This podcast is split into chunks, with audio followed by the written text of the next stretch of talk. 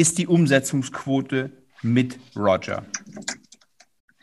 Also wir, es hängt von der, es hängt von deiner Situation ab. Mit Roger können wir deine Umsetzungsquote auch verdoppeln.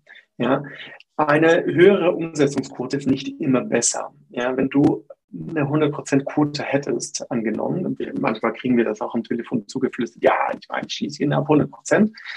Ähm, angenommen, also das, das stimmt an, äh, in der Regel nicht. Und wenn das stimmen würde, dann wäre das ja auch nicht besser, weil dann schreibst du entweder zu wenig Pläne oder dein Preis ist nicht, nicht äh, optimal angepasst. Also es gibt eine feine Balance zwischen, was ist deine Umsetzungsquote, wie viele Pläne äh, stellst du im Monat, was äh, wirtschaftet dein Zahnarzt für dich im Monat ähm, und wie voll ist dein Terminkalender.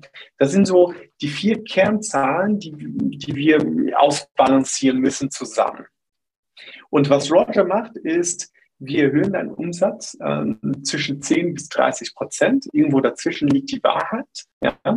Und damit ist Roger, finanziert sich Roger selbst. Ja, und das ist ja auch die Idee davon. Ja, und top kommt die Zeitersparnis, die dein Team halt hat, weil alles schon vorgefertigt ist. Ja, Roger ist ja deswegen virtueller Assistent, weil er auch von selbst auch läuft. Ja, that's, das ist die Idee. Also ein System, das muss man nicht pflegen, ja, ja, sondern genau. das pflegt sich selbst. Okay, und, und wie genau kann ich mir das vorstellen?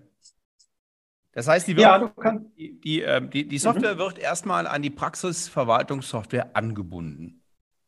Mhm. Und dann?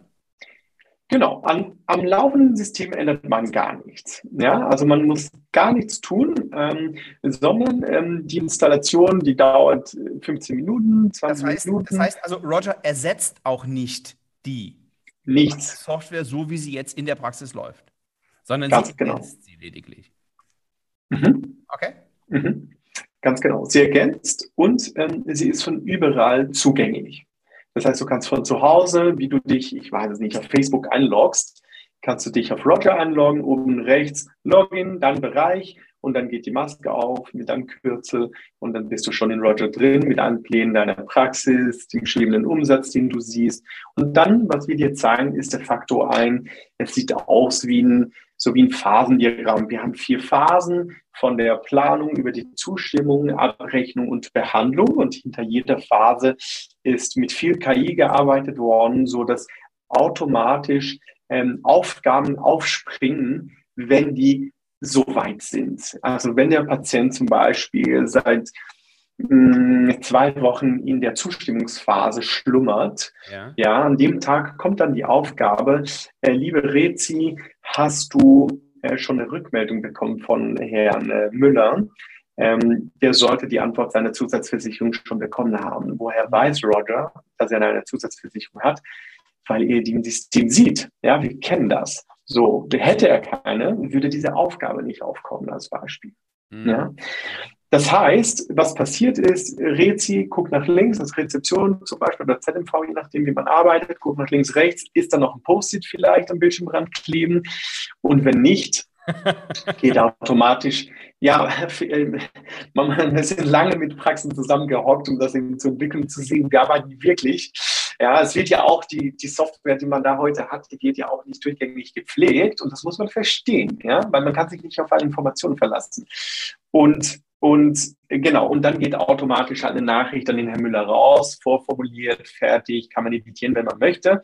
So, und äh, oder man kann das auch voll automatisieren. Und das ist ein Beispiel von hunderten von Beispielen, die du in diesem Prozess hast, in diesen vier Phasen von der Planung über die, über die Abrechnung, mit dem Ziel, dass links eben Patienten reinkommen und rechts dann äh, ja, Geld auf dem Konto liegt, acht Wochen später. Das ist natürlich die Idealvorstellung, gell?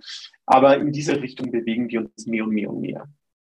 Das ist die Idealvorstellung. Im Moment sieht es natürlich anders aus. Das ist ja ganz klar. Wir wissen äh, alle, wie es in den Praxen aussieht. Die haben Action, die haben, ja, ähm, ich will jetzt nicht so weit gehen, dass ich sage, die vergessen das Geld zu verdienen vor lauter Arbeit, aber da wird natürlich, da werden sehr viele Pläne erstellt, da werden sehr viele mm, Patienten behandelt und dem wird eben nicht so nachgegangen. In den meisten Fällen, behaupte ich sogar, wird der Plan rausgeschickt und wenn der Patient sich meldet, ist super, freuen wir uns. Und wenn man sich nicht meldet, ähm, dann ist auch okay, weil es gar nicht erst auffällt. Ja, es fällt nicht auf. Sehr, sehr, aber sehr es, es geht ja auch nicht. So, jetzt geht ja auch, ist ja auch unmöglich, gell? Also wenn du pro Tag 10, 20 oder 30 Patienten siehst, ja, mal, keine Ahnung, 15, 20 Produktivtage, mal die Größe deines Teams, also es ist ja unmöglich, vierstellige Patientenzahlen pro Monat zu überblicken. Ist ja, ja. unmöglich. Ja, genau. Hm. Okay, hm. da hilft, da hilft Roger. Ähm, das ist eine coole Idee. Wie, und wie ist das entstanden? Wie ist Roger entstanden? Um, ähm, du, schau, Roger ist entstanden, wie jedes Startup entsteht. Ähm, du hast einen verrückten Gründer, der sieht eine Möglichkeit auf dem Markt und dann ähm, entwickelt ihr Prototypen in schneller Iteration, um die auch zu testen. Und im Hintergrund dieser Hypothesen, äh, dieser Prototypen stehen immer Hypothesen. Also du sagst dir als Hypothese, ich mache dir mal ein Beispiel. Ähm, die Hypothese war, äh, ich war da ja auch bei den, äh, äh noch bei, bei Flussental, die Hypothese war, ähm, dass mangelnde Patientenübersicht da ist bei Zahnärzten. Okay? Nochmal, nochmal bitte. Und dann habe ich halt mangelnde Patientenübersicht, also dass man nicht genau weiß, wer braucht was. Mhm.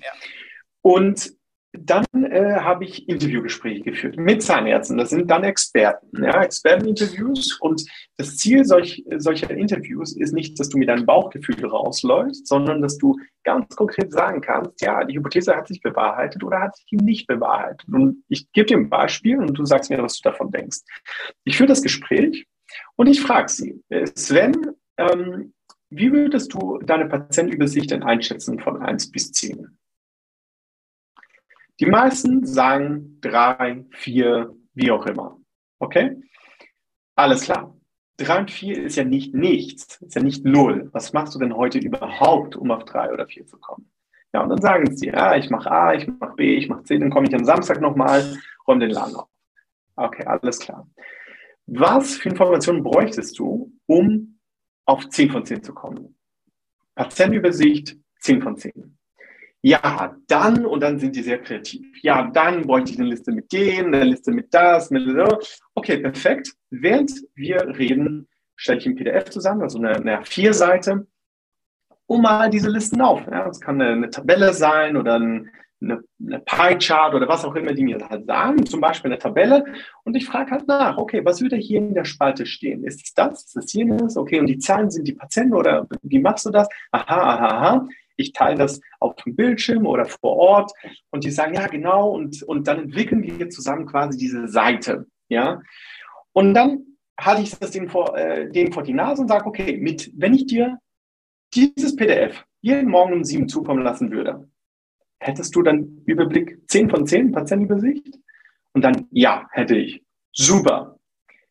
Angenommen, ich kann dir das zukommen lassen, egal wie ich an die Daten komme, ja, egal wie. Angenommen.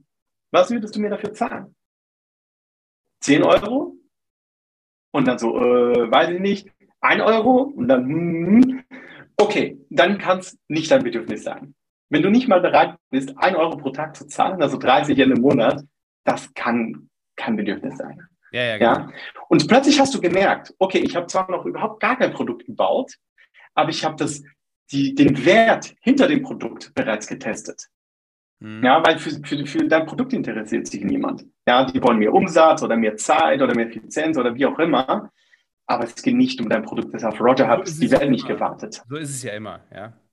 Genau. Also dieses, ja, wir sind die, wir haben eine tolle Plattform, es interessiert niemand, was da eine Plattform ist, weil jeder hat so seine eigenen Probleme. Aber wenn du sagst, hey, ähm, hinter der Plattform verbirgt sich ein Wert und dieser Wert, den willst du haben, ja, okay, wie können wir zu diesem Wert kommen? Ich kann das über eine Plattform machen, aber ich kann das auch, genau wie in diesem Interview jetzt Beispiel ähm, gezeigt, einfach auch händisch. Was ist dann passiert? Irgendwann mh, hm, über weitere Gespräche kommst du an den Punkt, wo die Leute halt sagen, ja, dafür würde ich einen Euro zahlen pro Tag.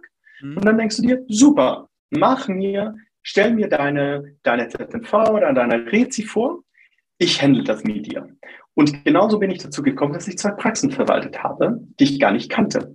Verrückt, oder?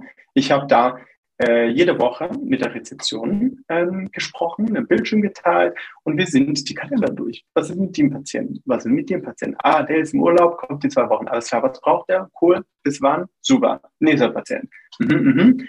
Haben einen Screenshot gemacht meines Bildschirms und habe das dem Chef geschickt. Und ab dem Moment weißt du, okay, es lohnt sich, das Produkt mit Technologie zu bestücken und das Produkt zu bauen, statt das nur händisch zu machen. Ja, aber du hast den Wert des Produktes schon testen können und das ist sehr, sehr wertvoll. Und ich glaube, da verzetteln sich die meisten, die meisten Unternehmer, da verzetteln sich die meisten Leute generell, weil das ist einfach ein schwieriger Prozess. So, jetzt bist du natürlich erstmal in den interessantesten Bereich gegangen, nämlich zu den Behandlungsplänen, zu den Heil- und Kostenplänen. Das ist ja aber nur ein Teil der Patientenübersicht, weil du hast gerade ähm, über, die, über die generelle Patientenübersicht gesprochen. Roger fokussiert sich aber auf HKP, oder? Mhm. Also Roger macht Stand heute HKP, aber Stand morgen und morgen ist Ende Sommer bereits alle, alle, alle Pläne. Denn du willst ja nicht nur die Hälfte deiner, deiner Patienten verwaltet haben, sondern im Zweifel halt alles. Ja, Natürlich. dann hast du den meisten. Selbst, selbst will, das ist ja das, was du gerade sagst. Ich will eine Übersicht über alle haben. Ist der überhaupt noch? Das ist ja das, übrigens das große Manko. Wir, wir, wir zählen die Neupatienten in der Praxis, wissen aber gar nicht, wie viel Aktive haben wir denn? Ähm, und ganz stolze äh, Zahnärzte kommen dann und sagen, ich habe hier 5000 Zahnärzte, rechnen aber die von vor zwei oder vor drei Jahren mit, ohne zu wissen, lebt der, lebt der überhaupt noch? Ist das überhaupt noch ein Patient? Oder ist der vielleicht sauer, weil irgendwas Blödes passiert ist? Ist das überhaupt noch ein Patient? Das würde mich interessieren. Wir haben zwei Phasen. Wir haben die erste Phase ist einen aktiven Patienten, ähm, der äh, da war, der möchte was kaufen, tut es oder nicht, ist die Frage. Ja, also dass man aktive Patienten zu kaufenden Patienten ent entwickelt. Aber die Phase, die davor liegt, ist ja aus passiven Patienten, schlafenden Patienten, aktive Patienten zu machen. Ja, genau. Und diese zwei Phasen, wir können halt das als Startup jetzt nicht alles parallel machen. Ne? Wenn du so ein KI-Startup baust, ist halt schon sehr aufwendig. Ähm, also einiges müssen wir sequenziell machen, statt parallel zu entwickeln. Ja. Ähm, aber das wird die nächste Phase sein, natürlich. Mhm. Sehr cool, sehr cool. So, du hast ähm, über Kommunikation gesprochen. Wie, wie funktioniert es konkret? Naja, also konkret, so, so, tief können wir ja jetzt gar nicht reingehen. Aber ähm, ich bin Zahnarzt, schicke eine HKP raus, per Post mit Brieftaube, wie auch wie das heute so geht. Oder erzähl mal, wie ist der Prozess? Ja, also wir müssen unterscheiden äh, zwischen dem HKP, wie wir den heute kennen, und dem E-HKP. Ja, aber lass mal den Fokus auf den HKP-Prozess legen, mhm. den wir heute kennen, weil alles andere Zukunftsmusik. Ähm, von Gesetzes wegen muss ein HKP ausgedruckt werden, unterschrieben werden. Ja, manche Praxen leiten die direkt an die Kasse weiter, andere geben dem Patienten mit, andere schicken das per Post nach. Roger erkennt den Weg, den du dir aussuchst. Ähm, teilweise haben die eine Regel in der Praxis, es wird immer so gemacht oder immer so. Äh, das kann man einmal beim Onboarding einstellen. Und wenn man das nicht hat, weil man das mal, mal, so, mal so macht, dann fragt Roger, wenn er das nicht erkennen kann, hast du den Plan ähm, ähm, bereits abgegeben? Ja. An die Kasse oder direkt an den Patienten? Und dann kannst du das äh, angeben. Roger fragt immer nur dann, wenn Informationen fehlen. Und ab dort geht die Reise dann wieder automatisch weiter. Also hier und da braucht er äh, den einen Informationszuschuss, äh, weil das nicht in der, in der Praxissoftware steht und nirgends anders auch nicht. Äh, und das war's dann. Und dann läuft er von alleine. Und die Kommunikation, die dann im Hintergrund läuft, die ist dann, ähm, die läuft dann auch äh, de facto von alleine. Ähm, Moment, kommt auf, welche Art, auf welche Art und Weise läuft die denn von, von alleine? Genau, wir haben drei Kanäle. Ja, wir haben äh, WhatsApp, SMS und E-Mail. Äh, telefonieren kann Roger noch nicht. Ähm, also dann, das muss man dann in der letzten Eskalationsstufe dann auch schon noch selbst machen. Ähm, aber wir haben äh, gemessen, was der Unterschied der Kanäle ist äh, zwischen WhatsApp, SMS und E-Mail. Und das ist halt so, Sven, dass die, wenn du einem Patienten WhatsApp schreibst, dann reagiert er auch sofort. Es ist wie die E-Mail vor 20 Jahren. Da war noch jede E-Mail spannend und da äh, hat man auch sofort darauf Bezug genommen. Und das ja. ist WhatsApp heute. Und äh, dieses Potenzial muss man als Arztpraxis erstmal verstehen, weil jeder kennt das. Du schreibst halt raus, Post, E-Mail, da kommt halt keine Antwort und du weißt halt überhaupt gar nicht, wo ist der, wo befindet sich der Patient? Mental, im Prozess, man weiß es nicht. Ja? Und erreichen telefonisch ist auch schwierig. Das ist bei WhatsApp anders. Wir sehen Praxen, die das WhatsApp-Logo schon haben auf der Webseite, dass die die Hälfte der Terminanfragen circa auch schon per WhatsApp bekommen. Also das ist der Wunschkanal des Patienten. Warum? Weil das einfach sehr, das ist zugänglich. Das ist der zugänglichste Kanal, den du haben kannst. Wie wird heute ein Termin vereinbart, das Beispiel? Du googelst deinen eigenen Zahnarzt, machen wir alle, ich auch. Ja, und dann kommt als erstes, naja, die Werbung aller Großen, klar, weil die haben ein siebenstelliges Marketingbudget pro Monat. Das hatten wir bei Prozental genau gleich. Und Dr. Smile hat das auch und alle haben, machen das genau gleich. Und alle wollen den gleichen Patienten. So, und dann äh, so, findest du deinen äh, dein Zahnarzt, du gehst auf die Webseite, scrollst schnell runter auf die große Nummer, versuchst da anzurufen, ist besetzt, versuchst in der halben Stunde nochmal, hast aber vergessen, das heißt, morgen musst du es nochmal wiederholen. So, das ist Version A. Version B ist, du schreibst eine WhatsApp, hallo, ich hätte gerne einen Termin nächste Woche und kriegst das Antwort, super, such dir was aus. So, also das sind einfach zwei vollkommen unterschiedliche Realitäten. Und für den Patient ist klar, der einfache Zugang ist natürlich da, wo schon seine Freunde und Familie sind. Klar, da ist jetzt halt auch der Arzt. Das war der zweite Teil des Interviews mit Victor von Roger. Und nächste Woche kommt der dritte und letzte Teil mit weiteren interessanten Informationen über diese künstliche Intelligenz, die jetzt so langsam in die Zahnarztpraxen kommt. Liebe Grüße, bis dahin, ciao.